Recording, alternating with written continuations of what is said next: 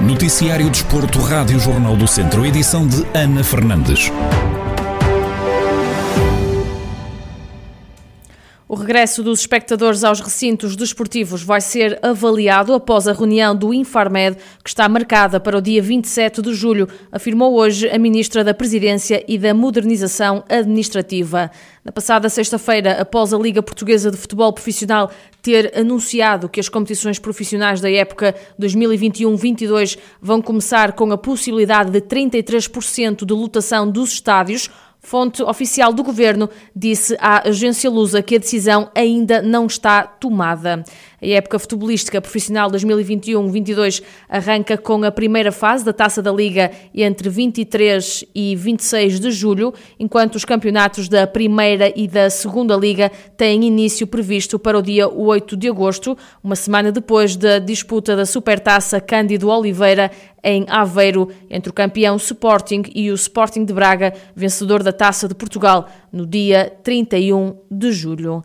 A equipa de ciclismo de Mortágua regressa à estrada já amanhã para discutir o troféu Joaquim Agostinho em Torres Vedras. Para Xavier Silva, diretor desportivo da TAFER Mienzidon Mortágua, sublinha que esta é uma das edições mais duras dos últimos anos. Três, três dias de competição, portanto o Troféu Joaquim Agostinho é uma prova internacional bastante prestigiada e é uma prova com, com um pelotão também com um nível bastante alto. E este ano é uma das edições mais duras dos últimos anos. Em três etapas temos duas chegadas em alto. Logo a começar com a primeira etapa que é uma, já de uma etapa curta, tem a chegada à Serra do Socorro, é uma subida inédita. É uma subida curta, mas com pendentes de inclinação brutais, a chegar aos 20, 21% nos últimos dois quilómetros. É uma subida inédita, uh, nunca antes feita e, e de facto no primeiro dia já vão existir existir diferenças bastante significativas. E depois temos no sábado o tradicional circuito de Torres, também ele bastante duro, com passagens na, na Serra da Vila e no Baratojo, com 6, 7 voltas esse circuito. E depois no último dia uma etapa, a etapa mais longa da competição, 180 km e com chegada ao volta muito junto.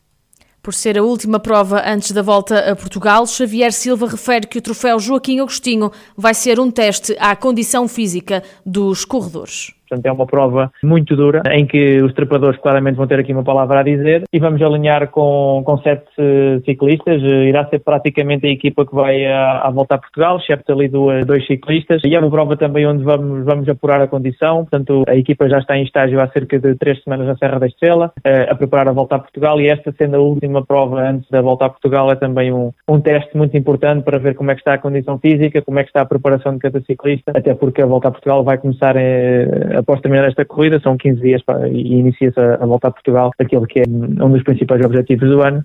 A projeção de Xavier Silva, diretor desportivo da TAFER Miesindo Mortágua, ao troféu Joaquim Agostinho, prova internacional que arranca já amanhã e decorre ao longo de três dias até domingo em Torres Vedras. A Movistar, equipa de ciclismo espanhola, vai marcar presença na edição número 82 da Volta a Portugal, que vai ter lugar entre 14 e 15 de agosto. Nuno Bico, ex-ciclista profissional pela Movistar, admite que a Volta a Portugal soube explorar o adiamento de outras provas para contar com a presença da equipa espanhola.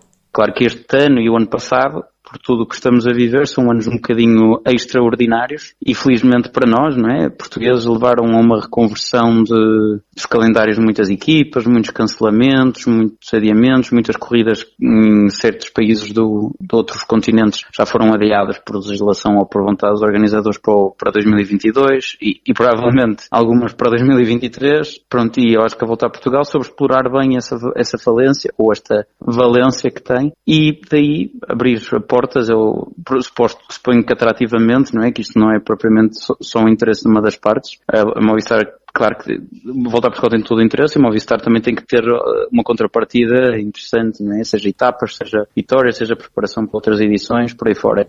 O Viziense relembra que esta não é a primeira vez que a equipa espanhola participa na volta a Portugal e salienta a ausência das equipas do World Tour em edições anteriores. Sem tirar nenhum tipo de, de, valor à edição deste ano, acho que já não é a primeira vez que isto vai acontecer, não é? Acho que em edições passadas, não com a designação Movistar, mas não sei se cá Estepan ou se com, com a anterior, a Banesto, eu sei que já, com a Banesto eu tenho a certeza, aí eu tenho a certeza que não é a primeira vez que, que a Movistar participa. Pronto, claro que no, nos anos recentes, de facto, é uma ausência não só Movistar, mas talvez por ser a vizinha é a maneira mais fácil de nós até julgarmos isso, não é? Mas não há propriamente uma, presença forte do World Tour na volta a Portugal. A volta a Portugal vai para, a, vai para a estrada a 4 de agosto e termina no dia 15, com a última etapa a ser corrida em Viseu. Em Terras Viriato, os ciclistas vão ter pela frente um contrarrelógio individual.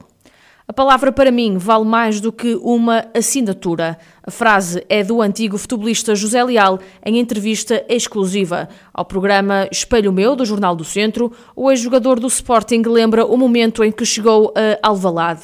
Leal esteve a um passo de jogar no Benfica, mas os Leões anteciparam-se e o antigo atleta não voltou com a palavra atrás. Vou para o Crenque Viseu, um passo evolutivo na minha carreira, mas sempre com o Benfica a dizer que, que ia continuar a, a observar-me, e foi verdade, continuou a observar. Mas o Sporting consegue. Sim, assim, na altura eu sabia já que o Benfica, caso uh, continuasse também a evoluir no futebol, que seria uma, uma, uma questão de, de, tempo. Mas o Sporting antecipa-se ao Benfica. Quando o Benfica eh, chegou, eles entraram em contato comigo, eu já tinha dado a minha palavra ao Sporting. E eu sempre fui uma pessoa. Com a palavra não se volta atrás. Com, com a palavra, nunca fiz isso ao longo da vida e não estou arrependido de, de o fazer e, e, e, noutros aspectos da minha vida até sair prejudicado, mas eu quando dou a minha palavra, a minha palavra para mim tem, é, é, melhor do que, uma, do que a assinatura. Ainda sou um pouco desse tempo, ainda sou um pouco, não, sou muito desse tempo. Leal confessa ter chorado depois de deixar o Sporting. De Alvalade rumou ao Restelo para jogar no Bolonenses, mas esteve quase a ir para Inglaterra. A viagem não aconteceu por causa de um episódio insólito.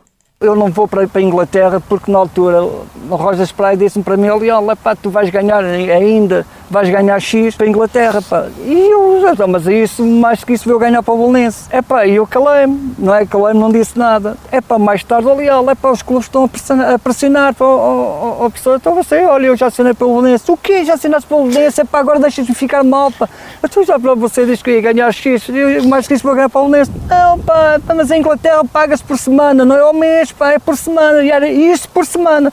É pá, quando eu disse, disse ei Jesus, eu, o que é que já tinha feito? Epá, eu vou dizer uma coisa, eu fiquei doido, doido, porque não havia informação, a informação não havia, não é a que hoje, que hoje temos. José Leal, antiga glória do Sporting, é o convidado de mais um Espelho Meu. O programa fica disponível ao fim da tarde de hoje no Facebook e no YouTube do Jornal do Centro e no site em jornaldocentro.pt.